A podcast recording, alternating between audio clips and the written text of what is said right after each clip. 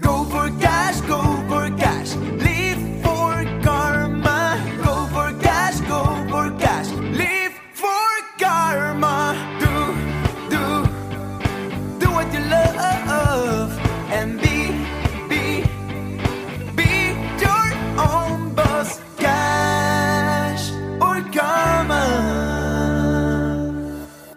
Hallo zu einer neuen Folge von Cash oder Karma mit Katrin Felicitas Journey. Und Martin Steinbach. Wir haben in letzter Zeit sehr, sehr, sehr viel über Geld gesprochen, ne Martin? Ja, machen wir ja auch sehr gerne. Ja, machst du das wirklich sehr Ich gerne? mag das unglaublich gerne. Wir haben gerade schon festgestellt, dass ich so unser Cash Girl bin. Und wer bist du so? Ich bin der Cash Boy. Nein, Spaß. Nein, Ja. einer muss ja der Karma Boy sein. ja, das wollte ich eigentlich dazu Hm. sagen. Aber tatsächlich ist es ja wirklich so, dass ich auch schon die ganzen Jahre immer über Geld gesprochen habe. Und äh, hey, in der Bank hat mir das natürlich auch gerade am Anfang, mittendrin, immer wieder auch Spaß gemacht. Macht ja auch total viel Spaß. Aber jetzt mal ganz ehrlich, Martin, Hand aufs Herz, Cash oder Karma? Was ist es denn bei dir? Ja, das ist vor allem die alles entscheidende Frage, die wir beide uns ja irgendwie mal in den letzten zwei Jahren gestellt haben, die uns dahin gebracht hat, wo wir heute stehen. Ja. Und was ist es jetzt? Naja, die Antwort, auf die willst du ja wahrscheinlich hinaus, ist, also Cash geht nicht ohne Karma. Ja, sehr gut. Applaus. Damit ist die Folge schon zu Ende. Okay, schön, dass du Ciao. eingeschaltet hast. Bye, Nein. Nein, natürlich nicht. Aber genau darum geht es heute. Wir wollen dich ein wenig auf die Reise mitnehmen, wie wir auch zu Cash oder Karma gekommen sind und warum wir auch immer gerne damit polarisieren mit dieser Frage. Genau so ist es. Und kannst du dich noch daran erinnern, wie wir überhaupt darauf gekommen sind? Nein, ich dachte, das kannst du mir beantworten. Ich bin ja letztes Jahr auf Reisen gegangen. Also wir haben ja so irgendwie im April angefangen, darüber nachzudenken, was wir denn zusammen alles reisen könnten. Wie wir gemeinsam die Welt erobern können, meinst du, ja? So, die- Weltherrschaft an uns reißen können, natürlich. Genau. So, und da kam ja relativ schnell das Thema Podcast. Genauso schnell wie es kam, genauso langsam waren wir nachher in der Umsetzung. Und es hat ja dann wirklich irgendwie noch neun Monate gedauert und wir haben ja nur Plakate draußen stehen sehen, ey, hör dir den Podcast jetzt an. Podcast war's, war in aller Munde und so ein richtiger Hype. Und wir haben es immer noch nicht geschafft gehabt, da online zu gehen. Aber das ist auch gar nicht schlimm, weil ich bin damals auf eine Reise für mich auch gegangen. Ich wollte drei Monate so ein bisschen durch die Gegend reisen, bin mit einem Freund in seinem Truck und seinem Hund äh, durch Rumänien und Ungarn gefahren für ein paar Wochen. Und danach bin ich zurückgekommen und habe dann mit dir ja auch schon die ersten Podcast-Gehversuche gestartet. Ja, damals noch äh, sehr, sehr, sehr schwammig und Und, und mühsam. oh Mann, total mühsam. Erinnerst du dich noch, wir hatten über 40 Grad bei dir in der Dachgeschosswohnung. Oh ja, das war wunderschön. Wir, wir haben die Wände abgehangen, die Fenster abgehangen mit feuchten Tüchern. Oh Gott. Ja, ja, ich weiß noch, ich weiß. Völlig Banane in der Birne, das konnte auch nichts werden. So, und dann habe ich meine Wohnung tatsächlich ja untervermietet gehabt in der Zeit. Und ja, damals hat dann, hatte ich mir dann so überlegt, oh krass, direkt drei, vier Leute interessieren sich dafür, hättest ja den Preis eigentlich nochmal anheben müssen. Ich hatte das halt so gemacht, ähm, dass halt ein bisschen was übrig bleibt, plus meine Miete, ähm, so dass ich ein bisschen Puffer auch habe und dachte dann so, naja, da hättest du ja nochmal 400 Euro, 500 Euro draufschlagen können. Und warum hast du es nicht gemacht am Ende? Ja, das ist die gute Frage. ähm, ich habe mich mit jemandem dazu ausgetauscht und der meinte so, ach komm, lass es doch einfach so. Nimm einen der vier, die es haben wollen. Ist gut fürs Karma. Ah, da sind wir, das So, Und Karma. zack war dann natürlich irgendwie, äh, hat's bei mir geknallt irgendwie im Kopf oben und Sonntag war dann, kurz bevor ich dann losgefahren bin, war dann der Name irgendwie da, Cash oder Karma. Und ich habe dir dann geschrieben und du so, alles klar, nehmen wir. Ja, mein erster Impuls war Cash und Karma und du sagtest nein. Und ich glaube, das war die richtige Entscheidung. Und warum war es die richtige Entscheidung? Was würdest du heute sagen? Ja, es darf ja aufrütteln. Die Frage nach dem Cash oder Karma darf aufrütteln. Nein, sie muss aufrütteln. Wir müssen uns alle einmal selbst diese Frage stellen. Was ist uns wichtiger im Leben? Und ich glaube, es gibt ein paar Gedanken dazu, die verdeutlichen, warum das wichtig ist. Meistens sind die Menschen eher so auf einer Seite der beiden, ja, wie sagt man, auf Pole? einer Seite ja, der beiden Pole, genau, oder Waagschalen. Ne? So, die einen sind mehr auf der Cash-Seite unterwegs, die tun nichts für ihr Karma, also die beuten andere aus. Und die anderen, die liegen sehr nah bei ihrem persönlichen Purpose, bei ihrem persönlichen, wie sie sich erfüllen wollen, weil sie zum Beispiel mit Menschen arbeiten, in sozialen Berufen arbeiten. Die sind auf der Karma-Seite unterwegs. Aber nicht auf der Cash. So überhaupt nicht. Ja, und Ja. bekommen dafür relativ wenig Geld. Ja. Und genau darum geht es eigentlich, das beides in Einklang zu, miteinander zu bringen. Was ist denn für dich Karma, Martin?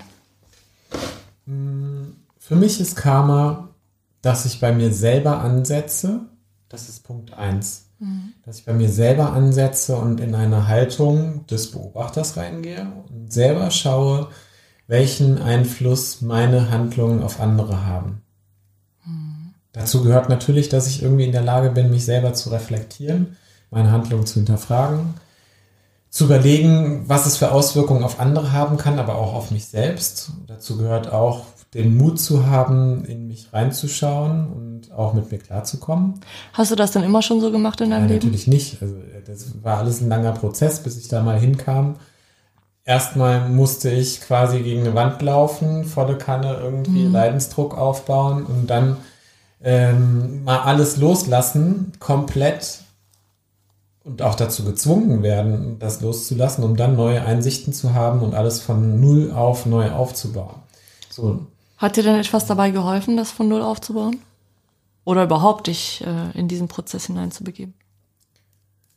Da haben mir mit Sicherheit einige Dinge geholfen. Also unter anderem hat mir sehr stark geholfen, dass ich mit dem Thema Achtsamkeit in Verbindung kam. Also dem Prinzip des Seins im Hier und Jetzt würde ich es mal beschreiben. Also das ist ja nichts Großartiges. Achtsam sein heißt ja eigentlich nur, sich auf das, was gerade ist, zu besinnen, ohne es zu verurteilen, ohne es besonders zu hypen, sondern einfach anzunehmen, was gerade ist, sich zum Beispiel auf den Atem zu konzentrieren und in der Gegenwart zu leben. Und vielleicht einfach das Brötchen, was ich mir gerade belegt habe, wertzuschätzen, in mich rein zu, nicht in mich reinzustopfen, wollte ich jetzt sagen.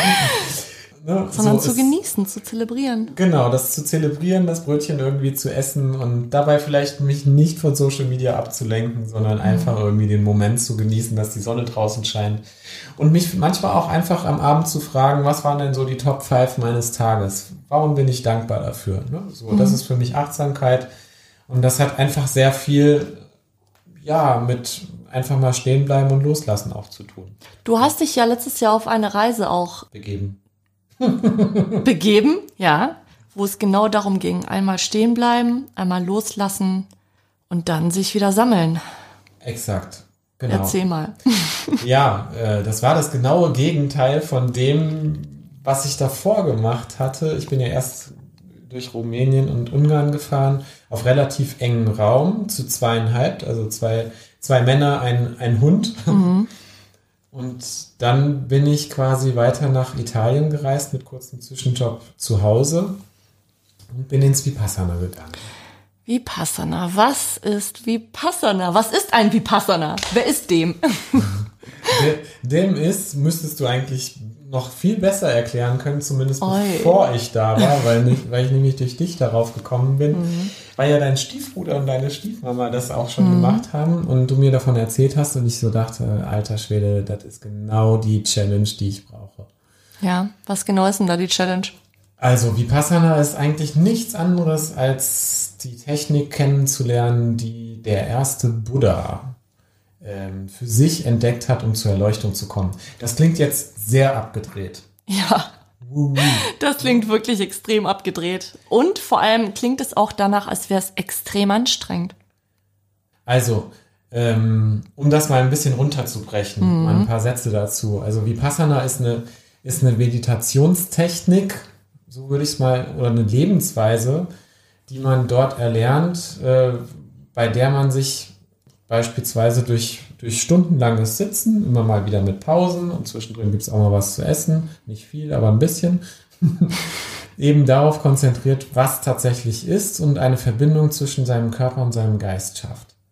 So, das ist jetzt kein Wu-Wu-Kram, sondern es geht einfach darum, dass man wie so eine Art Bodyscan macht. Man lernt, diese Technik und man, man lernt im Prinzip sich extrem auf unterschiedliche Stellen am Körper zu fokussieren. Und die ersten drei Tage machst du nichts anderes, als dich auf eine Stelle über deiner Oberlippe zu konzentrieren.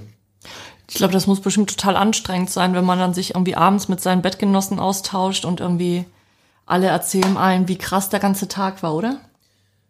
Ja, ähm, Austausch ist da nicht, sondern diese zehn Tage sind davon geprägt, äh, dass man selber schweigt, also alle schweigen, weil sie sich komplett auf sich und ihre Gegenwart konzentrieren, auf das, was eben gerade mit sich selbst, was sie mit sich selbst ähm, ausmachen. Und das schafft eben eine Innenschau, indem du dich nur auf das fokussierst, was dich betrifft. Alles andere ist ausgeblendet. Ich habe mein Handy abgegeben. Ich hatte keine Bücher dabei. Ich hatte nichts zu schreiben dabei. Es hatte niemand was zu schreiben dabei. Ich finde das total spannend, weil für jemanden, der wahnsinnig gerne redet oder Bücher liest, muss das ja total die Qual sein. Ja, ich also- kann mir das gar nicht vorstellen bei dir. Du kannst, du kannst dir vorstellen, dass ich in den Pausen teilweise geflucht habe und Selbstgespräche geführt habe, weil es natürlich einen hart wirklich challenged, eben sich selbst auszuhalten. Darum geht es ja auch so ein Stück weit. Und nach diesen drei Tagen fängst du eben an, also wenn du es wenn du es drei Tage gemacht hast, ist meine persönliche ähm, Meinung dazu gewesen. Tatsächlich sind nach den ersten drei Tagen haben von den ungefähr 70, 80 Menschen, die das gemacht haben, noch fünf abgebrochen. Also ich hatte größten Respekt davor, dass sie überhaupt abgebrochen haben, weil für mich hätte ich nicht gewusst, wie ich diesen, wie ich dieses Abbrechen für mich verarbeitet hätte. Das kam da für mich aber auch schon gar nicht mehr in Frage, weil ich habe gemerkt, am dritten Tag, ich hatte meinen ersten Nervenzusammenbruch gefühlt. Nach anderthalb Tagen war auch der Erste, der da irgendwie geheult hat. Und äh, nach dem, ähm, ja, nach dem Teacher verlangt hat, sozusagen, um mal darüber zu sprechen. Dann habe ich drei Sätze mit ihm geflüstert. Und danach war auch wieder gut. Einmal bei Papa auf dem Schoß gewesen und dann ging es weiter. Warum tut man sich sowas an?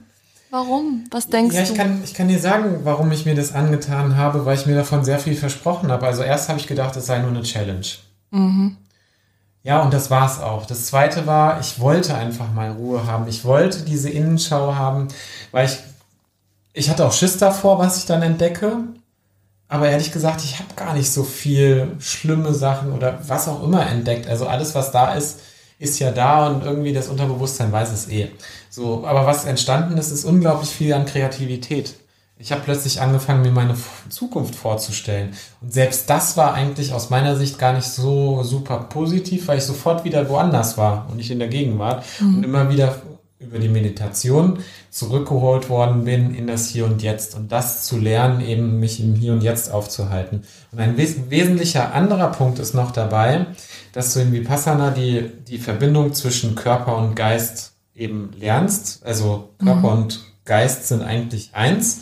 Und ähm, ich glaube auch fest daran, dass viele Krankheiten, die wir so haben, immer eine Verbindung zwischen physischem Körper und Psyche sind. Und das merken wir ja auch. Also ich habe ja, ich habe ja selber das erlebt in meiner Burnout-Geschichte, dass alles mit Schwindel begann. Mein Körper hat mir immer sofort Stoppschilder gesetzt. Und genau das lernst du in deinem Körper wieder aufzulösen. Das heißt, die Verspannungen, die du im ganzen Leben angesammelt hast, durch Erlebnisse, die nach und nach durch die Aufmerksamkeit, die du durch deinen Körper schickst an verschiedene Stellen, aufzulösen. Was hat dir das aber genau karmatechnisch jetzt gebracht im Nachhinein? Ja, vielleicht noch einen Satz vorweg. Ich hatte ein Erlebnis dazu, dass ich in einen Zustand kompletter Entspannung gefallen bin, kompletter Wachheit, kompletter Präsenz, hatte ich einmal in diesen zehn Tagen. Und das war die Situation. Hattest du das vorher auch schon mal im Leben? Nicht so. Okay. Weiß ich nicht, aber wahrscheinlich. Aber Also ein nicht, einzigartiges nicht so. Erlebnis. Ja, es war gar nicht so spektakulär. Es war einfach faszinierend, dass ich halt nur mal vorher schon etwa sieben Tage da von morgens um halb fünf ging's los und es ging bis abends um neun mit entsprechenden Pausen ähm, da gesessen hatte und immer wieder hat es Verspannung gegeben und es hat im Rücken wehgetan und in den Beinen und in den Schultern und es war einfach oh, so und Sport machen war auch nicht drin. Wann auch ne, so. Ja, wann auch, wenn man zehn Stunden meditiert. Ja, klar. Ja, außerdem war es auch nicht, nicht ja, was heißt nicht erlaubt? Also es war nicht, nicht gegeben, dass man Sport machen sollte, obwohl sich Yoga gut damit verträgt. Aber es war einfach so, dass man dieser Technik eine Chance geben sollte, weil du danach nicht mehr sagen kannst, was jetzt der Sport oder was die Technik, mhm. die den Erfolg gebracht haben. Mhm. So. Also hundertprozentiger Fokus. Ja, so. Und dieser Fokus hat eben für mich dafür gesorgt, dass ich diese Verspannungen auch in einem Moment plötzlich gelöst hatte und für mich war der Beweis, dass das funktioniert hat, dass ich rauskam, weil ich hatte viel darüber nachgedacht, warum hat das mit dem letzten Job ähm, so nicht funktioniert? Was, was hat mich daran gestört? Hey, du warst an einem coolen Startup, du hattest einen geilen Job irgendwie und trotzdem gab es ständig Hinderungsgründe, warum das nicht funktioniert hatte. Mhm. Und ich wusste immer, hey, das liegt jetzt nicht irgendwie an deinem Chef, an deiner Chefin, mit denen du da gut zusammengearbeitet hast, mal, mal besser, mal schlechter. Ey, das liegt wahrscheinlich an niemandem. So, trotzdem hatte ich so einen kleinen Grummel, weil irgendwer muss ja daran schuld sein und ich wollte es nicht sein. so. Ja, möcht, niemand möchte das. So, und dann habe ich mir gedacht, ja gut, du bist es nicht, die sind es auch nicht und so weiter, keine Ahnung, aber ich bin halt einfach aus dieser Session dann rausgekommen, nach dieser, das war in meinem Stundentakt, bin ich dann rausgekommen und habe so gedacht, irgendwann werde ich den beiden mal einen Dankesbrief schreiben dass sie mir diese Chance damals gegeben haben, aus der Bank heraus in ein Startup zu gehen, ganz andere Umgebung, ganz andere Lernerfahrung und dass ich einfach diese Chance hatte, diesen Step auf meinem Weg eben zu nehmen. Und das war für mich genau der Punkt, wo ich wusste, okay, die Verspannung ist gelöst. Wow. Und das war so ein kleiner, kleiner Erfolgsfaktor. Mhm. Ne? So. Auch ein Aha-Moment, mal zu realisieren, dass es äh, doch etwas mit einem selbst auch macht. Ja, und vielleicht ist das die Antwort auf deine Frage, wo das Thema Karma drin liegt. Mhm. Weil es geht für mich darum, die Dinge anzunehmen, wie sie sind. Und ein wesentliches, ein wesentliches Lernziel in dem Vipassana war eben, Gleichmut zu üben.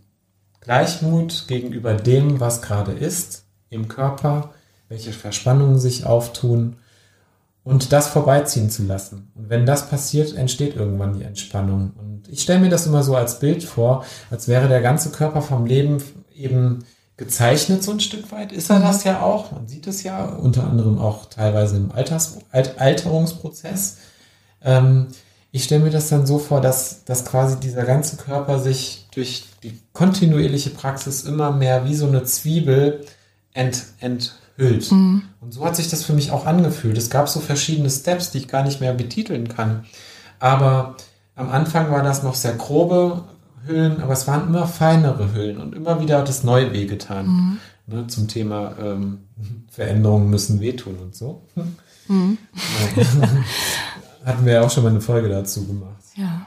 Und ja, das war einfach eine einfach super outstanding Geschichte es war so einfach wie schwierig zur selben Zeit, so kurz wie auch lang. Die zehn Tage sind aber am Ende natürlich wie im Flug, haben sich verflüchtigt. Und am Ende wusste ich auch erstmal gar nichts damit anzufangen, wie mhm. wir am zehnten Tag wieder sprechen durften miteinander. Und es war ja auch Frauen und Männer getrennt und es mhm. war, war mitten in der Toskana. Es gab jeden Tag unglaublich geiles vegetarisches Essen. Also ich bräuchte, wenn ich dieses Essen hätte, gar nie mehr in diesem Leben Fleisch. So, und ähm, keine Ahnung, es war einfach eine super geile Erfahrung mhm. und wie wir wieder miteinander sprechen konnten, konnten wir uns da austauschen und ich habe einfach in strahlende Gesichter reingeschaut. Schön. Und ich weiß heute noch, wie ich mit Blablacar mal in die Heimat gefahren bin, ähm, ist ein Mädel eingestiegen, die relativ schnell erzählt hatte, dass sie mal in Indien war und weil sie hatte auch so einen Punkt auf der Stirn, aber offensichtlich nordeuropäischen Her nordeuropäischer Herkunft. Und die habe ich dann tatsächlich gefragt, ob sie Vipassana kennt. Und die hat mich angeschaut mit ganz warmen Augen und ähm, es kam wie so eine, wie so eine Wärmestrahlung rüber mit so einem milden Lächeln. Und sie sagt einfach nur so, mach es. Das war alles, was sie erstmal dazu sagte. Ja. Und ich dachte so, okay, okay, ich mach's ja. Was denkst du denn im Nachhinein, welchen Einfluss hatte dieses Karma auf deinen Cash? Also ich glaube definitiv ganz fest daran, wer es gut meint mit sich und der Welt, dass der auf der richtigen Seite steht und dass der es schafft, Menschen anzuziehen, die bereit sind, dafür auch Geld zu bezahlen für das, was du anbietest. Da glaube ich fest dran. Und es gibt zig Beispiele, auch aus unserer gemeinsamen Gesch- Geschichte schon mittlerweile, die genau das tun. Und warum ist das so? Was glaubst du, warum das so ist? Mit der Anziehung meinst du? Mhm. Naja, das ist ja wieder das Karma. Das, was du im Endeffekt aussendest, kommt ja irgendwann dann auch wieder auf dich zurück. Ja, Ja. das ist zumindest die Folge davon. Aber ich habe tatsächlich mittlerweile sogar eine Erklärung für mich gefunden. Ja. Weil der Mensch kommt ja erstmal völlig unvollständig auf die Welt. Das Baby. ne? So, das hat noch gar kein Selbst. Das entwickelt sich erstmal durch Spiegelung an seinen Eltern, an dem, was es erlebt, an seiner Umwelt, entwickelt sich das in den ersten zwei Jahren überhaupt erstmal aus. Ich bin ja ich und da gibt es ein Du und da gibt es ein Euch und solche Geschichten. So, und ich glaube, dass die ganzen, dass Menschen, die viel Scheiße erlebt haben, wo die Eltern irgendwie doof waren, die, die das Kind vernachlässigt haben, gerade in so ähm, frühen Zeiten oder die vielleicht auch in späteren Zeiten erlebt haben, dass sie nicht gut genug sind. Und hey, diesen Satz hören wir ständig, wenn wir coachen. Ja, das stimmt. Ich bin nicht gut genug ist eines der Top drei, die irgendwie genannt werden. Ja. Und wenn das eben passiert, bist du wie so eine Vase voll mit diesem ganzen Scheiß. Und da kommt vielleicht noch ein bisschen was Schönes dazu.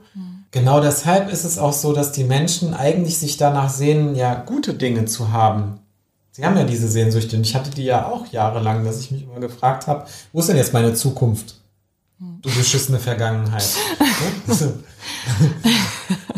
Und genau deshalb glaube ich einfach, dass, dass sich das eben auch anzieht, dass die Menschen, die vielleicht noch nicht vollständig sind, die wollen ja vollständig sein, der, der Körper, der Geist, was auch immer, du selbst willst ja vollständig sein. Und deshalb ziehst du auch genau diejenigen an, die das ausstrahlen, dass sie es vielleicht sind oder einen Schritt weiter als du sind. Ja, schön. Was, was denkst Ciao. du denn? Was äh, möchtest du denn unserer Zuhörerin, unserem Zuhörer mitgeben zum Thema Karma und Cash? Also das, was wir immer sagen, ist ja Punkt eins: Cash und Karma gehört zusammen. Die Antwort bei der Cash- oder Karma-Frage ist immer das und. Das ist das Erfolgsrezept aus meiner Sicht. Und es fängt, Punkt zwei bei jedem selbst an. Das, Das hast Einzige, so was, das Einzige, was du verändern kannst, bist du selbst. Und Ja. alles andere, das ist Punkt drei akzeptiere das, was eben ist. Und Punkt vier wäre vielleicht noch, viel mehr stärker auch in der Gegenwart zu leben. Hast du noch einen Punkt fünf? Ja, wenn du auch etwas verändern möchtest da draußen an dir, dann schau doch auf unserer Website vorbei. Da findest du Downloadmaterial und zwar einmal die Checkliste, ob du schon genug Geld verdienst für deine Leistung. Absolut. Und Nummer zwei, vielleicht möchtest du ganz am Anfang starten, das Money Mindset Starter Kit. Und demnächst wird auch die Challenge wieder öffnen. Dann kannst du dich wieder anmelden für unsere 5 Tage Stunden Satz Booster Challenge, die im September stattfinden wird. Danke, dass du heute dabei warst und ja, heute mal meiner Geschichte gelauscht hast. Für mich war das ein absolut life-changing Erlebnis und ich wünsche dir von ganzem Herzen, dass auch du so etwas mal erleben darfst. Danke fürs Zuhören. Ciao. Ciao.